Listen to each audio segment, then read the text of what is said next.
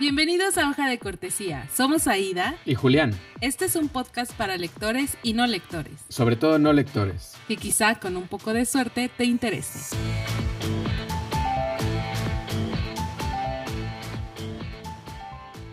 Hola a todos, muchas gracias por escucharnos otra vez en el segundo capítulo de Hoja de Cortesía. Aida. Hello, ¿cómo estás? Muy bien, muy emocionado de estar grabando otra vez, finalmente. Este, dijimos que íbamos a hacer esto y como lo vamos a hacer bien y con mucho cariño, pues nos hemos tomado un tiempo para hacerlo. Aida me está haciendo cara de demasiado tiempo. Pero bueno, antes de, de seguir con el tema de hoy, que es cómo llegaron los libros a tu vida, me gustaría que sacáramos adelante un par de temas que quedaron atrasados en el capítulo anterior, que son, a ver. A mí me gustaría, eh, porque me preguntaron, sobre eh, un libro que ibas a recomendar que habla del muro de Berlín y que quedó pendiente, como que quedó una recomendación y no supimos el nombre. Totalmente, yo se me olvidó porque es de esos libros que, como lo dije en el capítulo anterior, lo leí en un día o día y medio y este y en ese momento se me olvidó el, el nombre exacto y pero vale mucho la pena y prometemos hacer esto si hablamos de un libro y pues lo recomendamos o no, como sea, nos haya gustado o no, pero vamos a dejar los datos, dejamos el autor, el nombre completo del libro, por si alguien le da curiosidad, a lo mejor este, pues a mí no me gustó o sí me gustó o lo que sea, pero lo ponemos. Este, este libro se llama El túnel 29, es este, una crónica por una periodista británica que se llama Elena Merriman sobre una fuga, eh, me parece que es la última gran fuga exitosa Em, por debajo del muro de Berlín cuando apenas estaba este, creciendo toda la seguridad alrededor del muro. Entonces hablábamos de, de, que nos abrió, bueno, al menos a mí me, me confirmó muchas cosas que sabía como del Stasi, del, de la policía secreta, de cómo eran esos tiempos en, en Berlín y pues te deja muchas otras curiosidades, ¿no? Entonces empiezas a entender el contexto en el que vivía la gente, cómo era el mundo en ese entonces, etcétera, etcétera, etcétera. Entonces, bueno, ese es el túnel 29 por Elena Merriman. Lo pueden encontrar en Gandhi, en Amazon, en su librería de preferencia. Aquí puedes insertar un comercial de la librería que nos vaya a patrocinar. Pero bueno, ¿y qué otro tema quedó pendiente? Quedó pendiente, eh, ¿qué es para ti un lector? Eso era eh, parte del primer episodio, pero la verdad es que nos, nos tomó más tiempo el primer tema. Entonces, eh, dime, ¿qué consideras o para ti quién es un lector o qué características debe tener un lector? Híjole, esto es una definición absolutamente personal. Nadie consulta a Wikipedia en este podcast. Eh, yo diría que un lector es una persona que busca satisfacer su curiosidad científica o la curiosidad que, sea a través de los libros, a través de la lectura en general, ¿no? O sea, no sé, tal vez yo fui un niño que pues, tenía muchas curiosidades de la historia o de cosas de la escuela o cosas que veía o que escuchaba o lo que sea, y pues ibas a la enciclopedia y de ahí te ibas a mm. un libro o de ahí te ibas, ¿me entiendes? Entonces yo, yo digo que es eso. Para mí eso es un lector, una persona que satisface su, sus curiosidades o busca de su entretenimiento o su o cultivarse o crecer como en su acervo cultural a través de los libros, porque pues hay gente, o, bueno, hay gente que puede verse más interesada por el cine o por otros medios, ¿no? Pero yo no soy tan cinéfilo, prefiero leer que ver una película, por ejemplo, ¿no? Ok, yo creo que para mí un lector eh, me es difícil hacer como una definición tal cual porque creo que cualquier persona en su vida ha sido un lector, ¿no? O sea, sea eh, por cuestión de escuela, ¿no? Ya sabes que en la primaria con tus libros de texto y la historia y entonces hazte el resumen de tal, tal, tal, ¿no? O sea, al final viene de una necesidad, en ese momento esa necesidad era pues eh, cumplir con la escuela, ¿no? Como dices tú, es una necesidad. Entonces, me es un poco complicado porque yo creo que cualquier persona que, que tenga esa curiosidad o que tenga algo que investigar, como lo dices tú, o sea, puede ser un lector. No creo que un lector eh, deba de tener ciertas características. Creo que habemos muchos tipos de lectores de acuerdo a nuestras eh, preferencias, a lo que nos gusta, a lo que no nos gusta, que era lo que platicábamos el episodio pasado, que hay cosas en las que nosotros dos coincidimos y hay cosas en las que no coincidimos, pero en honor a este podcast vamos a hacer ese esfuerzo por leer unos libros en que no estamos muy cómodos o temas en los que no estamos muy cómodos. Para mí sí, un lector puede ser cualquier persona. Em, no creo que tenga unas características específicas. No sé si tú pensaste en alguna característica específica del lector, aparte de la curiosidad. Nada más eso, no, o sea, yo no, no pensaría que tienes que leer cierto tipo de libros, que es una de las cosas que definimos desde el principio con el podcast, ¿no? Que respetar a cualquiera que lea cualquier tipo de literatura y por eso tenemos esta broma del libro vaquero, ¿no? Porque pues se vale lo que sea, ¿no? O sea, yo te lo, te lo dije alguna vez, tengo un sobrino que él en una reunión familiar decía que a él no le gustaba leer, pero que le aburría y que no sé qué, pero dijo, pero me encanta, me encantan los cómics, me encanta leer cómics. Sí, pues justo, yo tenía un lector, sí, yo tenía un amigo que que justo le encantaban los cómics y no sé cuántos cómics tenga y que incluso yo le decía, sería una pena que se quemara tu cuarto que donde tienes los, los cómics, ¿no?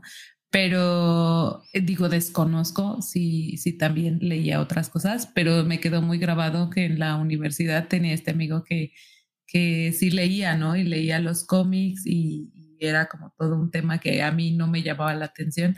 No he leído tampoco un cómic, yo creo que es interesante, pero nunca lo he hecho. Entonces, este, esto me lleva a preguntarte, ¿cómo es que llegaron los libros a tu vida? O sea, ¿cómo es que empiezas?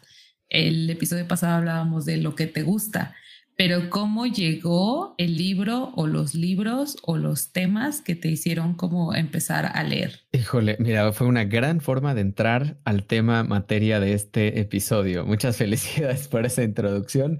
Este, fíjate que crecí en un entorno de mucho silencio en el que aquí en la casa de mis papás no se podía hacer ruido y había un par de libreros, este, pero pues no se podía hacer ruido, teníamos una sola televisión y en las tardes me iba a la oficina con mi papá y no había televisión, igual había varios libreros.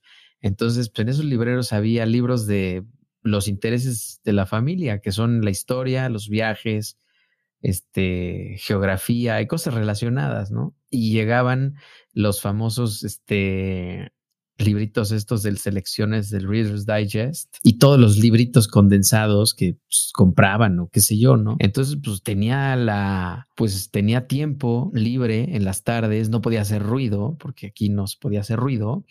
Y este, y pues entonces tomaba un libro y pues lo empezaba a leer. Algunos me aburrían, algunos me daban curiosidad algunos los tomé tres, cuatro veces y no los terminaba porque pues, todavía no era mi momento de leer, por ejemplo, Azteca de Gary Jennings, que lo leí antes de que terminara la primaria, este, porque pues ahí estaba en la oficina y yo creo que ya me había acabado todas las elecciones y ya me había echado todas las historias de, ya sabes, de, medicina y cantidad de cosas que, o anécdotas, historias de aventuras y cosas que salían ahí. Y pues un día dije, pues este es el que me queda y, me lo eché, ¿no? Y bueno, desde antes, esta es una anécdota personal que yo considero emotiva para mí. Eh, que mi mamá es fan de la Fórmula 1. Ay, no sabía. Eh, sí, era súper fan de Pedro Rodríguez, que pues yo me imagino que era así como el Checo Pérez cuando, cuando ella era joven, ¿no? Este, Digo, en términos de fama y todo, ¿no? Pues era joven, guapo y lo que tú quieras, ¿no? Entonces era, era fan de, de Pedro Rodríguez y en el periódico los domingos salía el resultado y la, una pequeña crónica del Gran Premio de ese mismo día, porque pues eran este, los vaya, novedades o esos periódicos dominicales eran ya en la tarde o sea, llegaban a la casa en la tarde. Yo creo que eran novedades y me guardó muchos recortes de periódico acerca de la Fórmula 1 en una cajita de zapatos y me los dio y me decía, yo me acuerdo que era muy chiquito y me decía, tú mm. aprende a leer y se te va a abrir el mundo cuando aprendas a leer. Y me dio esos recortes y yo entonces yo me sentaba y leía los pequeños recortes esos. Eh, yo creo que fueron de las primeras cosas que, que leí y luego ya empecé con las elecciones y todas esas cosas. Este, y luego en la escuela me prestaban algunos libros, pues no había los entretenimientos digitales que hay ahora, entonces pues de pronto un compañero tenía un libro que estaba leyendo, porque había varios que éramos lectores, y este, a ver, yo estoy leyendo este y pues, algunos que X y otros libros que sí, la verdad es que me, me, tocaron mucho, vaya, que fueron como, como una directriz en lo que yo fui leyendo a futuro. Mira, por ejemplo, me acuerdo de uno que se llamaba El Gulag de las Américas de Armando Valladares, que era la crónica de las prisiones estilo, este, Siberia, pero en Cuba. Es por eso se llamaba el Gulag de las Américas, ¿no? Me acuerdo que me lo prestó un compañero, me lo eché en un fin de semana y ¿qué crees? No tenía las últimas como, como cuatro páginas. No, ¿de qué se trata esto? imagínate. Entonces, pues, nunca, Primer trauma literario. Nunca he leído el final de ese libro. ¿Tú crees? Qué horror. Pero pues así, así. así llegaron los libros. ¿Y para ti? para mí fue, bueno, desde chiquita, creo que mi papá siempre lo vi yo leer o comprando libros en su defecto, que es algo que también, bueno, o sea, tú conoces la casa de mis papás, ¿no? Entonces tienen, la pared se convirtió en un librero gigante y yo, bueno, en la que estamos ahorita, ¿no? Porque pues cuando yo era chiquita, pues no teníamos esa esa pared gigante. Pero yo siempre recuerdo que él estaba leyendo o que, o que leía o compraba libros o lo acompañaba yo a la librería. Pero una de las anécdotas que siempre me río con mis hermanos es de que llegó en algún momento, yo creo que estábamos yo en primaria, no sé, o, o inicios de las, no, yo creo que primaria, iba a decir secundaria, pero no. Yo creo que el quinto, sexto de primaria y mi papá nos decía, a ver, siéntense, les voy a leer. Y todos así ay no, ya va.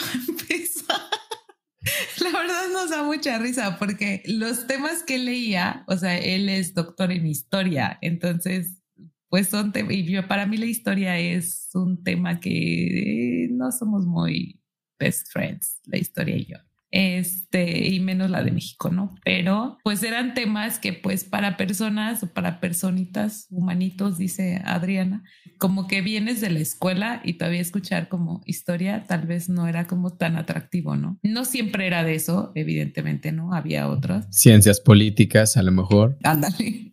Siempre nos leía algo, ¿no? Eh, mi papá nos leía mucho, ¿no? Desde chiquitos y luego ya en la secundaria, cuando, no en la secundaria, no en la preparatoria, cuando creo que era como segundo de preparatoria, tuvimos una clase de literatura y que algunos de mis compañeros, si están escuchando esto, se van a acordar, entre ellos Fabi, eh, nos daba, era una maestra buenísima, pero buenísima. Se llama como que llegaba al salón y se sentaba en el escritorio y se ponía a platicarte sobre el libro, ¿no? Pero lo que mucho se me quedó con ella, con ella conocí mi libro favorito, que es el de Cumbres Borrascosas. Bueno, uno de mis libros favoritos, Cumbres Borrascosas. Pero la experiencia que tuve al leer esa fue muy chistosa porque lo leí porque tenía examen de literatura. Entonces lo leí como en un día, pero porque sabía que tenía el examen. Y entonces ella te decía, a ver, yo voy a preguntar si leyeron o no leyeron. Y ya ustedes en un ejercicio de honestidad podrán decirme que si leyeron o no leyeron. Y yo conforme pase lista me dicen sí, no, sí, no. Y entonces ella iba poniendo como puntitos en su lista. Y entonces cuando ya terminaba de pasar lista, decía, a ver, el número de la lista 15, ¿no? Y veía si ella le había puesto un puntito o no de que le habían dicho que había leído o no. Y entonces decía, a ver, dime y me acuerdo muchísimo que de Cumbres Borrascosas dice, dime qué decía el letrero de la casa de tal, ¿no? Y entonces tenías que darle el dato exacto, ¿no? O en el Lazarillo de Tormes, ¿con qué tomaba el Lazarillo de Tormes su, o sea, eran como datos muy específicos que si no habías leído, o sea, si te habías chutado el resumen, jamás ibas a pasar su examen. Y entonces si te preguntaba y contestabas bien, era 100. Si te preguntaba y no contestabas porque no sabías o porque no habías leído y habías dicho que sí, te ponía cero. O sea, con ella no había medio, ¿era 100 o era cero? Entonces, eso a mí me, me llamó mucho la atención y con ella leí la Iliada, la Odisea, o sea, como todos esos temas porque te, te iba dando como todo el contexto. Y entonces a mí me encantó y llegaron a mi vida, sí, por, por la cuestión familiar, pero lo que me hizo que me empezara a gustar más, como que fue esa pasión que tenía la maestra al contarte y al decirte, sí, pero es que en esa época pasaba esto y esto y esto y esto, que es ahí donde yo veía así como que, ah, ok, o sea, no es como nomás leer por leer. Después seguí leyendo así como leer por leer, pero eh, de un tiempo para acá, como que ya me meto como en esos temas, o sea, en verlo como lo veía mi maestra, ¿no? En analizar como el contexto. Como lo que decíamos cuando leímos Orgullo y Prejuicio, que yo decía, ah, no, pues muy bien, ¿no? O sea, que este morro nomás no quiere este, estar con, con, con ella porque no tiene dinero. Pues, ¿qué es esto? Que no sé qué, ¿no? y yo enojadísima en el 2020. Por supuesto.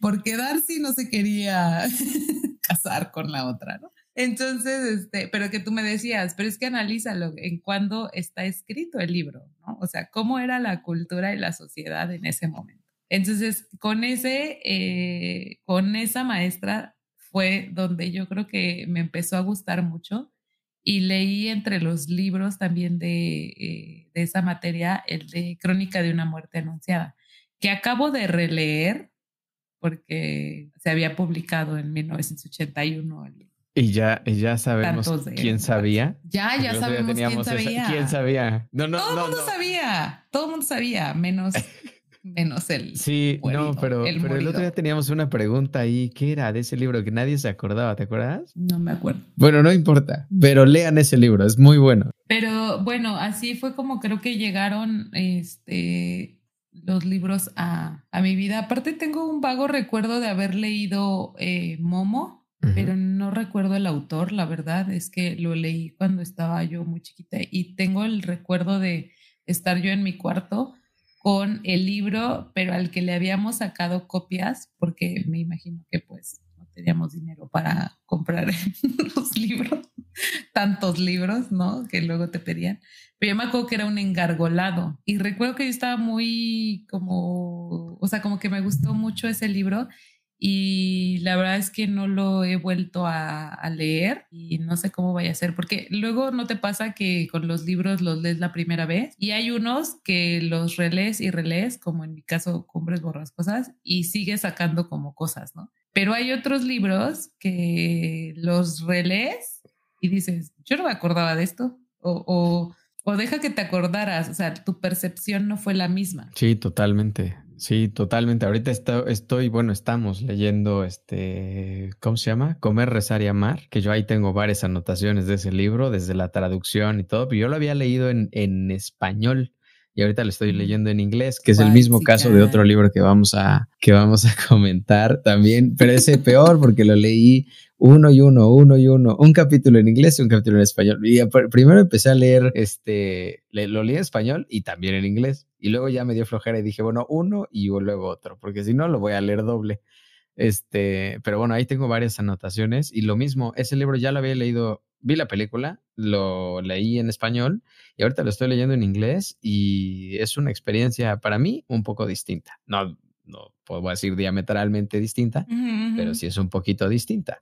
Y, y sí, coincido contigo, ¿eh? Yo hay, hay libros que he leído tres o cuatro o cinco veces. Mi, uno de mis libros favoritos lo leí fácilmente, lo he leído diez veces y siempre le encuentro algo, algo diferente, porque tu momento es distinto. Entonces, este, y sobre todo libros que son complejos, ¿no? O que, o que tocan mucho tu lado emocional, ¿no? Entonces, eso siento que los, los puedes sentir distinto. Por eso pienso que le encuentres algo que no, porque tú no estabas en ese lugar. Entonces apela a diferentes emociones dependiendo el momento de tu vida en el que estés o, cómo te sientas, ¿no? Entonces, Murakami también hace mucho eso. Pero bueno, ¿qué, qué otra cosa puedes decir? Yo ese libro no lo, bueno, es la primera vez que leo el de el que estamos leyendo, Comer, Rezar y Amar. Ajá. Pero hay una, o sea, no, no me acuerdo qué porcentaje llevo del libro, pero hay unas cosas que dije, oh, directo al Cora, chavo.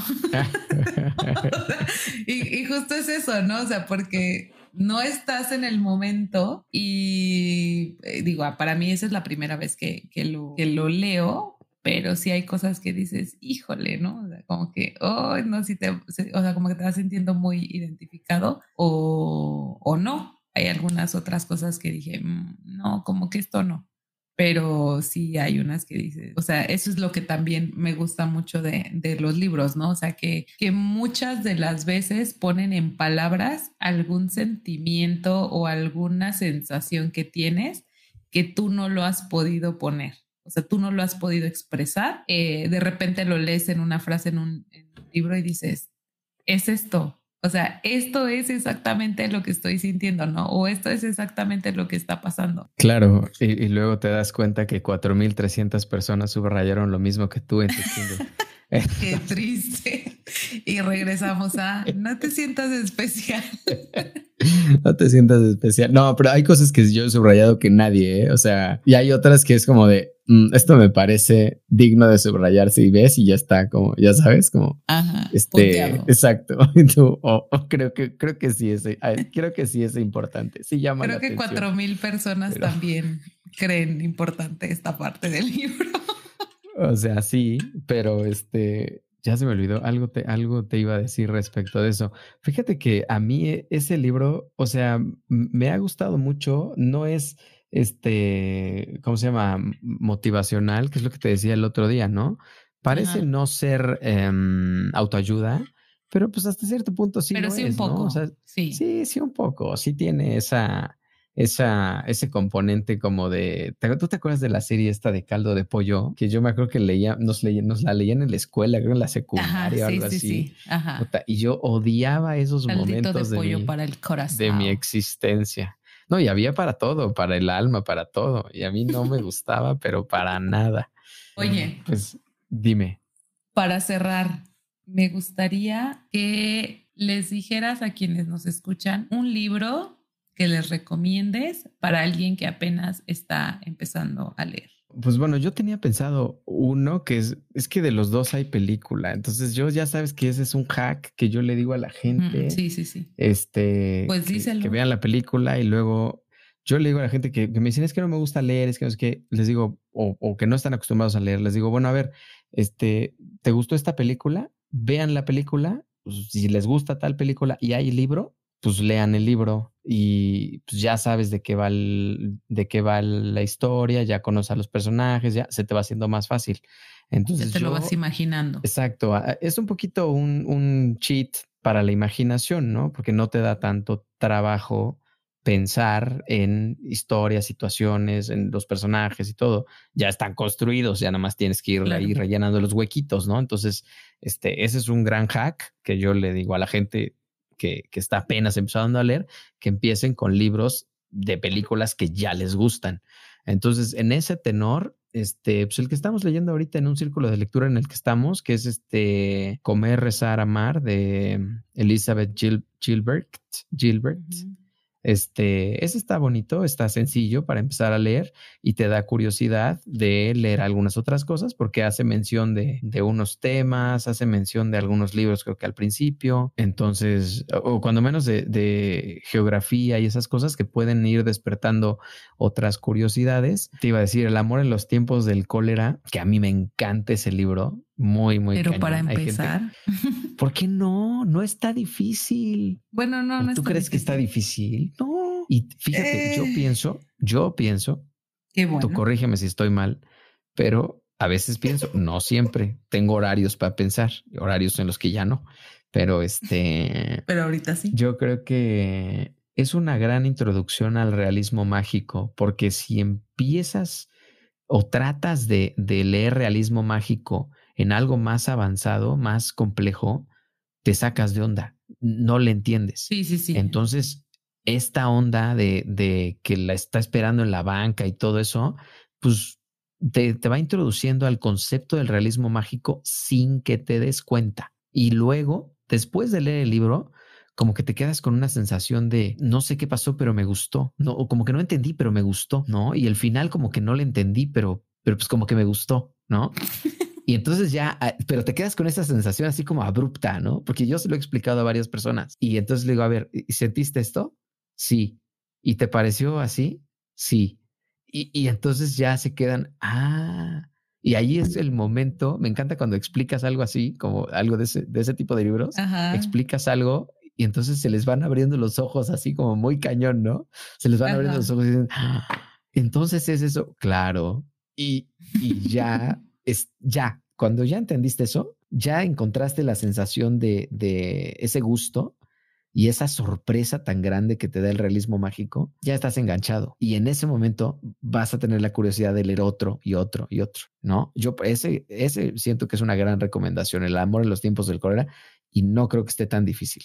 Es un poco desconcertante al principio, pero la historia es muy buena, entonces te va enganchando. Está padre, si pueden, léanlo y nos comparten sus comentarios para ver cuántos son del Team Julián y cuántos son Team Aida. Sí, lean El amor en, los tiempos del cólera. Gran, gran libro. Este, para debatir. Sí, y déjenos, déjenos sus comentarios. Gran libro para debatir totalmente. Aida. Mi recomendación es Mujeres de Ojos Grandes de Ángeles Mastreta. Es un libro que tiene como historias pequeñas, entonces es fácil de leer porque como son pequeñas historias de diferentes mujeres, obviamente puras mujeres, te cuentan como las situaciones que van viviendo cada una de estas personas. Y eh, no te aburre, es fácil de leer porque como son chiquitas, pues ya terminas una, dices, ah, bueno, a ver la otra, ¿no? Entonces ese creo que es una buena estrategia al menos Ángeles Mastreta eso logró en mí, como que incluso lo lees un poco más rápido porque son cortas y dices, ah, voy a leer la siguiente, la siguiente, la siguiente, ¿no? Y en ese libro van a encontrar la, la frase muy popular, se enamoró como se enamoran siempre las mujeres inteligentes, como una idiota. esa es una frase que yo creo que muchos la han escuchado. Por si no sabían de dónde viene, es de Ángeles Mastreta, de Mujeres de Ojos Grandes. Dato cultural, por favor. Pues muchas gracias por estar aquí, por haber llegado hasta acá. Este, como siempre, prometemos más y mejor contenido. Y nos vemos la próxima semana en otro capítulo de Hoja de Cortesía.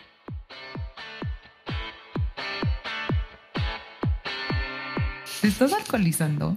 Yes. You want some?